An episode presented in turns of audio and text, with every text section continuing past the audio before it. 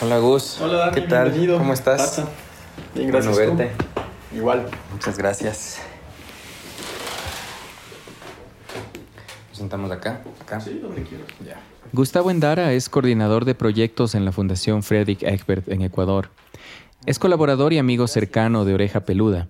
Fui a visitarlo para conversar de algo que habíamos hablado a inicios de año. Vos también en el podcast. Cuéntame, estábamos hablando hace algún tiempo justo acerca de este tema y por eso pues eh, vine a verte para, para hablar de eso. Justo este tema surgió cuando estábamos programando la segunda temporada, los temas que podíamos ver, y esto fue en enero, si no me equivoco, y veíamos que la, que la invasión a Ucrania por parte de Rusia era inminente, ¿no? Entonces nos pareció muy pertinente hablar de, de la guerra y que... mm, Cuéntame eso, en primer lugar, ¿por qué abordar el tema de la situación bélica en un podcast de masculinidades? Bueno, yo pienso que la guerra muestra mucho lo que hace la masculinidad hegemónica, eh, tóxica y dañina también. La apología de la guerra es súper preocupante y eso viene de un, de un patrón masculino que nos han puesto desde muchos sitios, particularmente medios como, como hablábamos, por ejemplo, Claro. de Hollywood, ¿no? que te muestra todo este... El Rambo, el, el patriota, ¿no? Y esas cosas, ¿no? Y el que tiene que defender a la, a la patria y a las mujeres también, ¿no? Y, o sea, como que la guerra muestra es una cosa de, de- de hombres y hombres fuertes y militares y todo eso, ¿no? Y yo pienso que em, esto es un buen motivo para, para contestar también esta narrativa. Eh, para decir que muchísimas, muchísimas, por no decir todas las guerras hubiesen sido evitadas si se buscaba otro tipo de liderazgo, ¿no? Claro. Pienso que toda guerra es absurda, ¿no? Ajá. Toda guerra es absurda y esta no es la excepción. Por esa razón, cuando estábamos planificando la, la temporada, eh, veíamos que este iba a ser un tema que íbamos a tener que tratar y nos da la oportunidad, como dices, para hablar de, de buscar o encontrar y discutir nuevas maneras de, de vernos como hombres. Sí, así es. ¿Por qué eh, rehusamos a, recurrir al diálogo, ¿no? al entendimiento, a la apertura para, para resolver este tipo de conflictos? ¿no? ¿Por, qué, por qué fracasamos en eso? ¿no? Y nuevamente, de vuelta a Ucrania es un, es un conflicto que viene desde el 2014. ¿no? O sea. ¿por qué no se hizo nada por dialogar más? Totalmente. Gracias, Gus, por darnos el preámbulo para este tema. Gracias a ustedes. Y tal vez para cerrar con una frase de un, de un poema de la poeta mm, ucraniana Ludmila Shersonsky, eh, del primer día de guerra, se llama así el poema. Y una de las cosas que quiero resaltar de este poema es que la guerra viene sin invitación.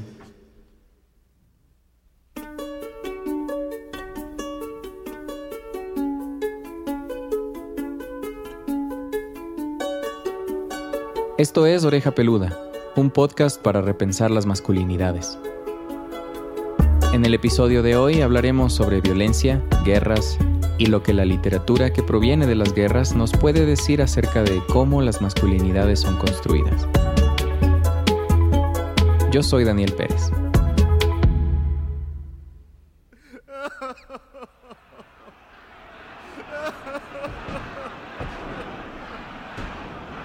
Siempre han sido hombres escribiendo sobre hombres. Todo lo que sabemos de la guerra lo sabemos por la voz masculina. Todos somos prisioneros de las percepciones y sensaciones masculinas, de las palabras masculinas.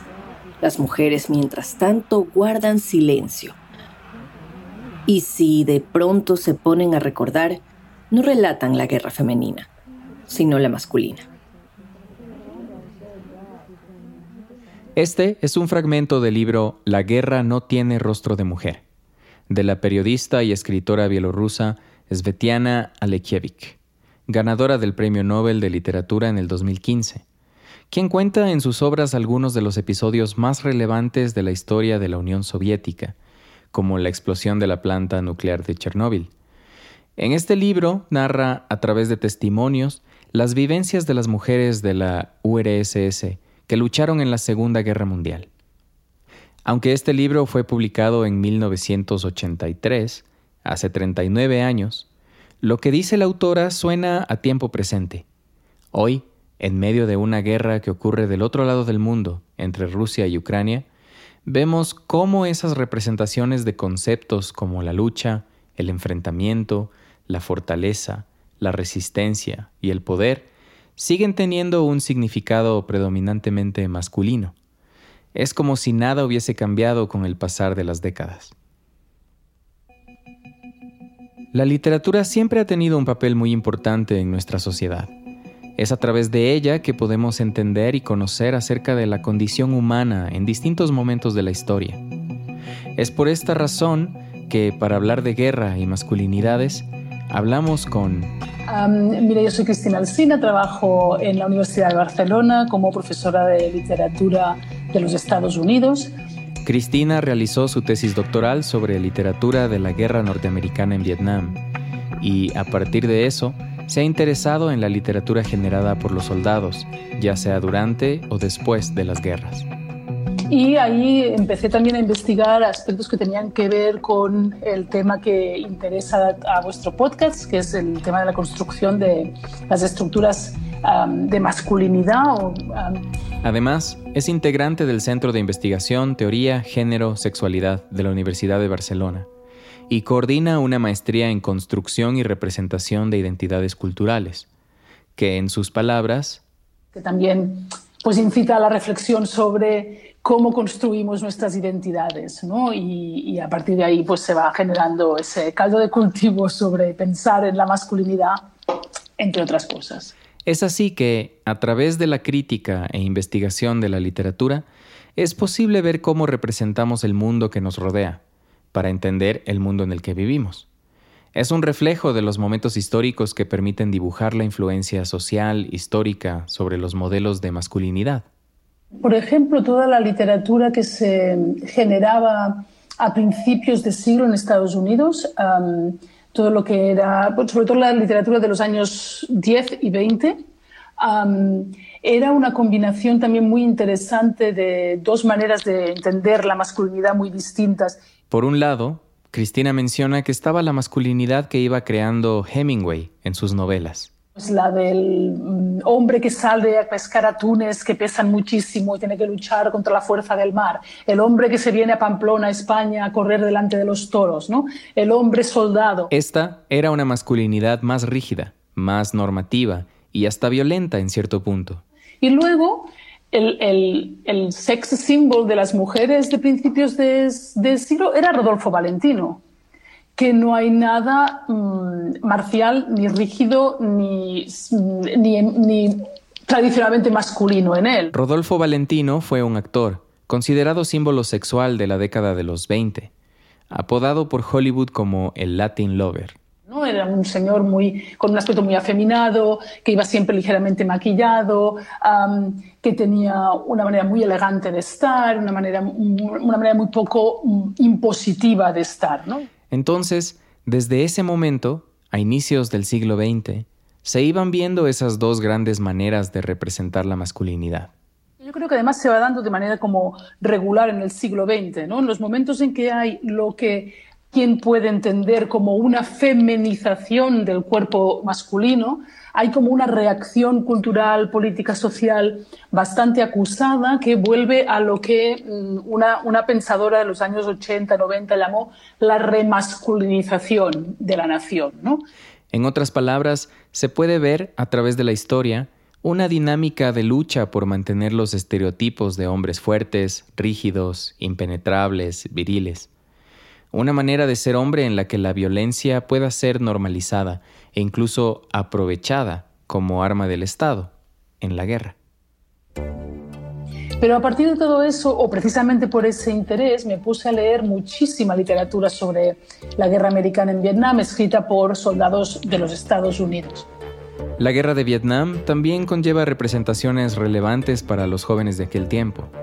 Fue un conflicto bélico que ocurrió entre los años 1955 y 1975.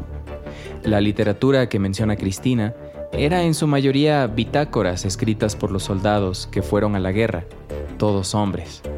Vi sobre todo a la vuelta a los Estados Unidos un gran sentimiento de desubicación que tenía que ver con, muchos aspectos. Uno de ellos era precisamente el, trauma del horror, que esto es típico o es propio de todas las guerras, ¿no? Los supervivientes pensando en lo que han visto, lo que han experimentado, lo que, lo que han hecho también, ¿no? lo que han tenido que hacer. Y la pregunta que muchos de ellos se hacían era, ¿cómo puede ser que algo que si yo hacía antes de ir a la guerra me llevaba a prisión, ahora por exactamente lo mismo me dan medallas? Ahí empiezan a establecer esa conexión sobre cómo nuestras identidades y lo que nos está permitido hacer o no, en tanto que hombres o mujeres, o, eh, vienen también condicionado por mm, cosas que nos parece que a veces que no tienen nada que ver, que es como la macroestructura política del país. Por otro lado, hasta la guerra de Vietnam, la experiencia bélica para Estados Unidos había sido siempre una experiencia victoriosa. Venían de una guerra en Corea que habían intentado olvidar y sobre todo del gran imaginario de la Segunda Guerra Mundial, que los Estados Unidos ha querido interpretar como el momento en que Estados Unidos salvó a Europa del mal encarnado. Así que los hombres de esa época idealizaban la guerra también como un rito de pasaje hacia una madurez como hombre. Y eso se vio truncado porque esa guerra se perdió y se perdió además ante un pueblo que no estaba armado, que no tenía, que no tenía las, las, ni económicamente, ni técnicamente, ni materialmente tenían las mismas capacidades que, que los americanos. Entonces, muchos de estos soldados regresaron de la guerra de Vietnam con grandes problemas psicológicos y con grandes afecciones físicas. Y ahí, continúa Cristina, surge otro problema. ¿Cómo vives esa idea de la masculinidad marcial, la masculinidad de la guerra, cuando estás en una silla de ruedas, cuando dependes para todo, cuando tienes problemas emocionales, cuando te falta un brazo, cuando no puedes volver a trabajar. Eh, ¿Cómo repiensas tu masculinidad? Todo esto sucedía además en los años 60 y 70, durante la época de la contracultura. Es un momento cuando todos esos grandes discursos sobre la masculinidad hegemónica se estaban repensando, ¿no? Esto representó otro momento histórico importante para los cuestionamientos a la masculinidad hegemónica y las imposiciones sobre el cuerpo del hombre. Después de la guerra de Vietnam tenemos todo el proceso de remasculinización que se dio sobre todo a través de Hollywood con las series de Rambo y demás, que, eran películas que reescribían la guerra inventándosela y volviendo otra vez a presentar un cuerpo aquello entero, que casi se autosanaba, que era invencible, duro, ¿no? recto, con los músculos bien marcados y alejado de pues, los hippies, ¿no? que tenían esa manera de estar mucho, mucho menos herética, mucho menos fuerte. ¿no?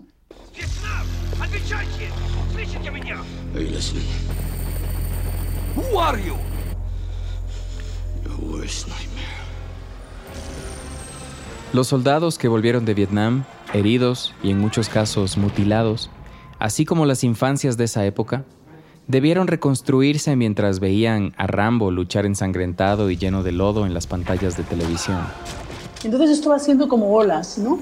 A medida que hay un pequeño avance en que parece que una manera menos normativa, más fluida, más relajada de entender la masculinidad va ganando mm, una presencia social, inmediatamente hay como un, lo que llaman un backlash, ¿no? como un retroceso a estructuras más conservadoras, digamos, de lo que se supone que tiene que ser un hombre. La exaltación de la fuerza, la confrontación, la heroicidad y el patriotismo han sido imágenes recurrentes en las narrativas bélicas. Lo vemos en la actualidad, en el conflicto reciente entre Rusia y Ucrania. Y es evidente en el discurso de los presidentes Vladimir Putin y Volodymyr Zelensky. Мною принято решение о проведении специальной военной операции. Сегодня я инициировал телефонный разговор с президентом Российской Федерации. Результат – тишина. Como menciona Cristina, una vez más es importante ver cómo está siendo representada la masculinidad en esta guerra, ahora a través de los medios de comunicación. Esto es lo que vemos en, en, nuestras pantallas de televisión. ¿no? Había como una generación de hombres que estaba lista para ponerse el traje de soldado que se ve que tenían en el armario y sacar el arma, que también la tenían guardada en el baúl al pie de la, de la cama. ¿no? Evidentemente, esta es la imagen que te, que te da en cómo se presenta la guerra a través de los medios de comunicación y que, por supuesto, todos podemos entender que eso no fue así. Y mientras en las noticias vemos a estos hombres siempre preparados para la guerra y para la confrontación, y lo que vemos son mujeres con los niños mm, en campos de refugiados, otra vez reforzando esa dicotomía. Es curioso, menciona Cristina, que estamos ya en el 2022 y lo que está funcionando en Ucrania hoy es lo mismo que funcionaba en 1898 en Estados Unidos cuando el presidente Theodore Roosevelt um, hizo un discurso a la nación um, explicando, bueno, estaba, él estaba muy asustado porque veía que aquello se estaba feminizando mucho y él lo decía así en voz alta. ¿eh? Y entonces él decía que ninguna nación merecía ser nación si sus hombres no estaban dispuestos a verter sangre en batalla y las mujeres no estaban dispuestas a mm, verter sangre dando a luz que la mujer que no quería ser madre no merecía ser americana, que el hombre que no estaba dispuesto a morir en batalla no, no merecía ser americano. En el fondo, estos discursos normativos sobre cuál es el papel que debemos jugar en la guerra parecen ser inamovibles y se reflejan en cómo nos relacionamos con la violencia. Por ejemplo, menciona Cristina que la asociación entre lo masculino y la violencia tiene que ver con el rol de protección y de responsabilidad de la unidad familiar, que tradicionalmente cae sobre lo masculino. Tener que hacerse cargo del sustento de la familia y por tanto salir a trabajar en un mundo hostil, en un mundo violento, pero que tú tenías que ser fuerte, fuerte como hombre para hacer eso y luego regresar a casa que te cuidaran, ¿no? Que es la cosa y en algún momento de la historia, cuando las familias dejan de ser autosostenibles y se instala el sistema capitalista, en ese momento se genera todo un discurso ideológico para convencer a las mujeres de quedarse en su casa a cuidar y a los hombres de salir a trabajar por un sueldo, ¿no? en lugar de trabajar la tierra o de tener ganado. O de... Y a esa responsabilidad viene asociada una idea de prevalencia, es decir, su superioridad sobre las demás personas. Yo soy quien provee y por tanto a mí se me debe obediencia, respeto. Y eso no hace más que afianzar el sistema patriarcal según el cual la mujer juega ese papel secundario. Claro, llega un punto en que sí tienes mucha responsabilidad, pero también hay una parte muy cómoda, ¿no? que, es, que es la incuestionable centralidad de tu existencia, ¿no? y todo lo demás está alrededor. Y cualquier desestabilización de este privilegio suele ser entendida como un ataque a la centralidad de la figura masculina, y se suele responder a ello con violencia. Evidentemente no es una ecuación, ¿no? pero gran parte de la violencia que podemos ver hoy en día ejercida sobre las mujeres tiene que ver precisamente en una generación de hombres que cree que está perdiendo, y estoy utilizando la palabra como muy mm, enfáticamente, el control sobre las mujeres de su casa. Mantener a toda costa el control sobre otras personas. Ese parece ser un motor importante de la violencia masculina. Pero la violencia se manifiesta de muchas maneras y para poder profundizar más en el tema, conversamos con Andrés. Hola, soy Andrés Pinto Álvaro, vivo en Berlín y trabajo desde aquí hacia diferentes sitios en temas de sexualidades, raza, racismos y antirracismo. Andrés es un politólogo quiteño. Vive en el extranjero desde que tiene 17 años. Su trabajo toca transversalmente la relación entre lo masculino y lo violento. O sea, yo entiendo que, o sea, para mí es como que una serie de, de ficciones que se van estableciendo a lo largo del tiempo. Eh, una serie de ficciones sobre lo que debe ser el hombre ideal, que evidentemente no existe, sobre lo que debe ser la persona ideal, que tampoco existe. Nos comentó que la violencia puede manifestarse de maneras muy explícitas y evidentes, como en el caso de los feminicidios, las violaciones, etc. Pero también es muy importante hablar de otro tipo de violencias. Esta cuestión de las violencias sutiles, que es como que todo lo que pasa en el día a día de la gente, pero que sostiene también a su vez todas estas cosas más estructurales y que son más evidentes. Y lo que sucede con estas violencias sutiles a criterio de Andrés, es que son muy difíciles de enunciar como tales, de conceptualizarlas y de nombrarlas. Sin embargo, son expresiones que no se deben minimizar, porque también tienen consecuencias en la psiquis masculina y que pueden causar grandes lesiones emocionales. Al final, por ejemplo, una violencia sutil repetida durante mucho tiempo genera, digamos, ansiedad, por ejemplo, y esa ansiedad ya es muy física y como que es un, es un daño físico también. Andrés ejemplifica el punto de la siguiente manera. Últimamente he estado haciendo como esta analogía muy, muy directa con esto de los trastes o de las cosas que digamos que se, que se desordenan o que se caen y por ejemplo no hacerse cargo y simplemente pasar y decir, bueno, o sea, no decir, pero como que actuar como si alguien seguramente va a recoger. O sea, alguien va a recoger los trastes, alguien va a, a lavar los platos, alguien va a recoger este papel que se me cayó. Parece algo totalmente normal, totalmente inofensivo. Pero si hacemos una analogía con el tema emocional. Que sé yo, una persona como que dice, bueno, eh, yo no sé qué quiero, no sé, quiero esto y esto, pero simplemente te lo digo y te lo dejo ahí, pero no me hago cargo de lo que, de lo que esto puede generar en ti, digamos. Como que tiene que mucho que ver con esto de, claro, quién hace el trabajo emocional después, ¿no es cierto? Es como que quién hace el trabajo doméstico después. O sea, hay una línea ahí muy, muy, muy directa. Y en este punto surge un concepto interesante en la conversación. Andrés habla de la importancia de hacerse cargo, que es parte de lo que llamamos responsabilidad afectiva. Pues al final no hacerse cargo de los sentimientos, no hacerse cargo de las emociones, no hacerse cargo de, de, las acciones y todo eso, claro, resulta en, en, violencias que pueden escalar y volverse incluso mucho más, es decir, violencias emocionales que pueden volverse mucho más concretas, ¿no es cierto? Como que, eh, sí, maltratos más físicos, etc. Este no es un tema menor, ya que muchas de las violencias y las maneras en que la masculinidad ha sido construida tienen que ver con la falta de empatía, que ya hemos discutido bastante en otros episodios. Y todo esto se basa en una inhabilidad de hacernos cargo de nuestras propias emociones. También tiene que ver con una serie de carencias de, herramientas en cómo los hombres o los cuerpos masculinizados o los cuerpos que la sociedad pretende que sean masculinizados, digamos, eh, actúen, cierto? Entonces, como... Andrés cuenta que, aunque vive en Alemania, ha viajado frecuentemente a Quito durante los últimos meses para atender una emergencia médica en su familia. Su mamá está enferma y es su papá quien se encarga de su salud. Al darse cuenta de la situación tan compleja en la que se encuentra su padre y todo el vaivén sentimental por el que está atravesando, nota la importancia de contar con herramientas emocionales como vehículo de la empatía y también del autocuidado.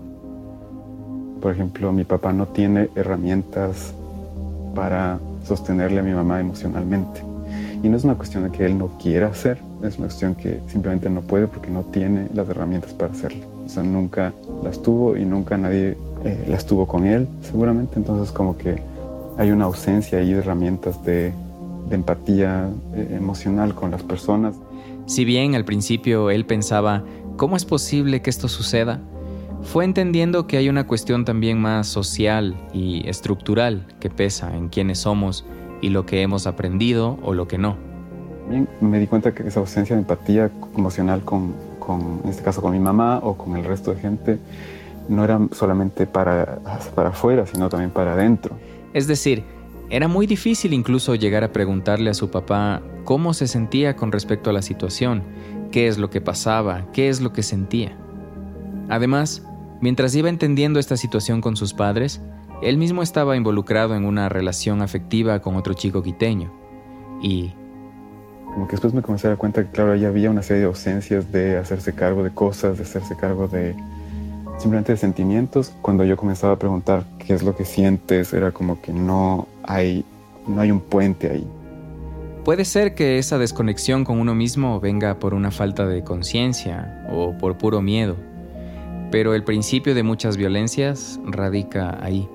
Eso es lo que pasa. Entonces, si la persona no se puede hacer cargo de sus cosas, lo que decía antes de la esto de recoger el papel que se te cae, alguien va a tener que recoger ese papel. Al hablar de relaciones de pareja, Andrés menciona que estos tipos de violencia no son exclusivos de relaciones heterosexuales. Al interior de las relaciones entre hombres existen patrones similarmente violentos.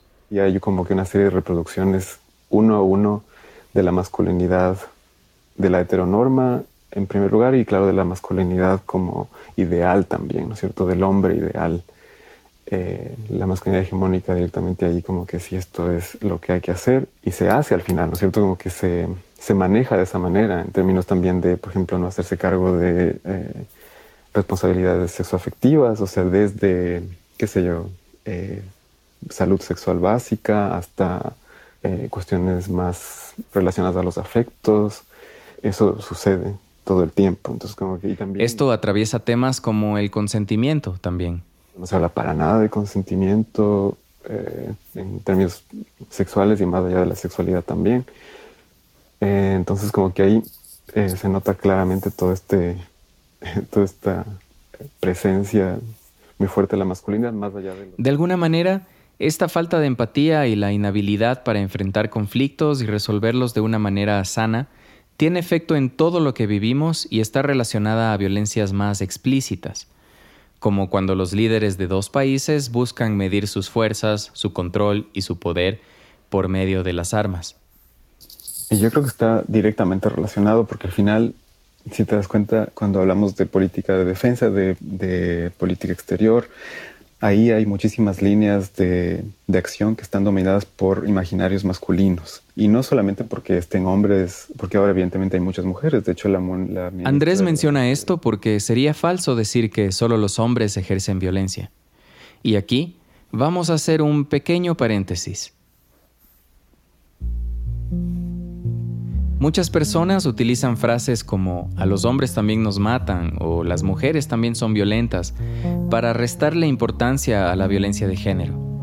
Si bien esta es otra discusión, y en este episodio no profundizaremos en el tema, conversamos un poco de esto con Cristina Alcina.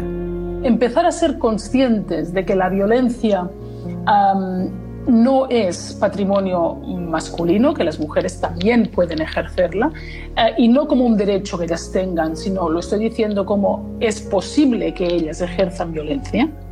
La violencia, como tal, puede ser ejercida por cualquier persona. Pero hay una distinción muy importante que debemos hacer entre la violencia que realiza una persona y la violencia sistemática y normalizada que sucede en todo el mundo.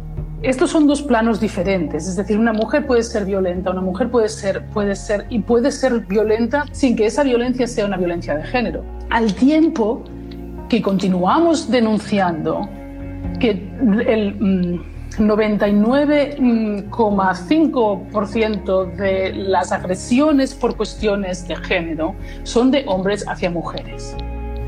Así que, en las palabras de Cristina, no vamos a caer en la trampa de decir que los hombres son violentos y las mujeres no. Pero... Pero tampoco vamos a caer en la trampa de decir que la violencia de género es mm, mitad y mitad, porque eso es mentira.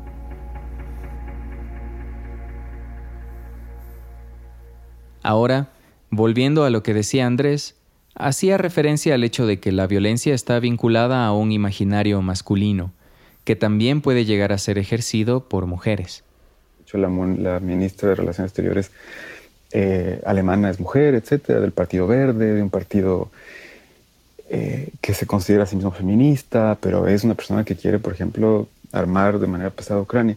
Entonces ahí hay un imaginario bien masculino de que, ah, no, esto hay que ganarlo por la fuerza, a la fuerza, con, con todas las armas que podamos. En sus palabras, la guerra refleja una serie de conflictos y gestos de provocación que son masculinos, utilizando la definición de lo masculino como algo tradicionalmente violento y estereotipado. Es como que ahí se, se nota directamente toda esta cuestión de la masculinidad y también en la narrativa de cómo los medios tratan al, al, conflicto, esto de los malos y los buenos y a los héroes y los diablos, digamos, como que todo muy binario también. Además, identifica que todo está también vinculado a una doble moral absoluta, y eso, concluye, también es no hacerse cargo. La gente que está involucrada ahora directamente no se hace cargo. O sea, por ejemplo, comenzando también otra vez por Alemania, que tiene toda esta historia que todo el mundo conocemos y que ellos también conocen pertinentemente. Pero claro que están igual, siguen eh, sus fábricas fabricando un montón de, produciendo un montón de, un montón de armas. armas fabricadas no solo para el conflicto en Ucrania, son enviadas a Israel en el conflicto con Palestina, hay armas alemanas en el conflicto interno mexicano. Ahí hay como que muchísimas dobles morales y muchísimas, eh, muchísimas situaciones de, claro, no hacerse cargo de lo que uno hace. De acuerdo a la academia y a especialistas, un factor que incrementa las posibilidades de que un hombre utilice la violencia es la resistencia emocional, la supresión de los sentimientos y la negación de la vulnerabilidad. Como hemos comentado, al contener la expresión de las emociones, se genera tensión y esa tensión puede resultar en episodios de violencia. Por todo esto, es importante que demos nuevos significados a la masculinidad desde lugares no violentos, alejados por completo de las influencias y criterios tradicionales que históricamente han causado tanto daño. Esto es lo que propone Andrés. Siguiendo tu idea, sería más o menos como que construir masculinidades no masculinas, que es en sí una contradicción lo uno del otro, pero claro, más o menos estaríamos yendo por ahí, en, en el sentido de como que revertir todo lo violento de la masculinidad.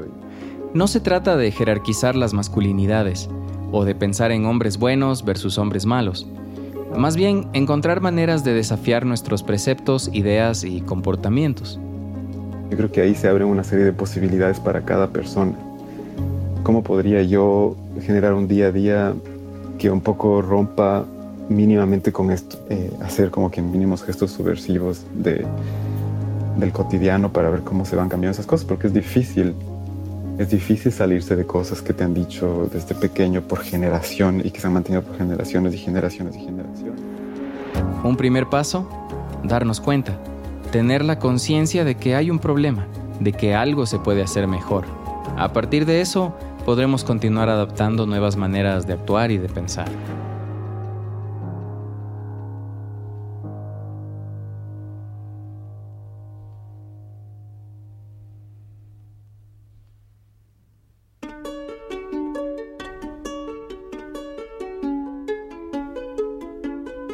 Muchas gracias a Cristina Alcina y Andrés Pinto Álvaro. Oreja Peluda es producido en colaboración con la Fundación Frederick Egbert y presentado con el apoyo de Next Gen Men. En el proceso de producción colaboran Gustavo Endara, Sarah Herold, Samantha Ncesi, Remoy Philip, Jake Stika y Germán Villegas.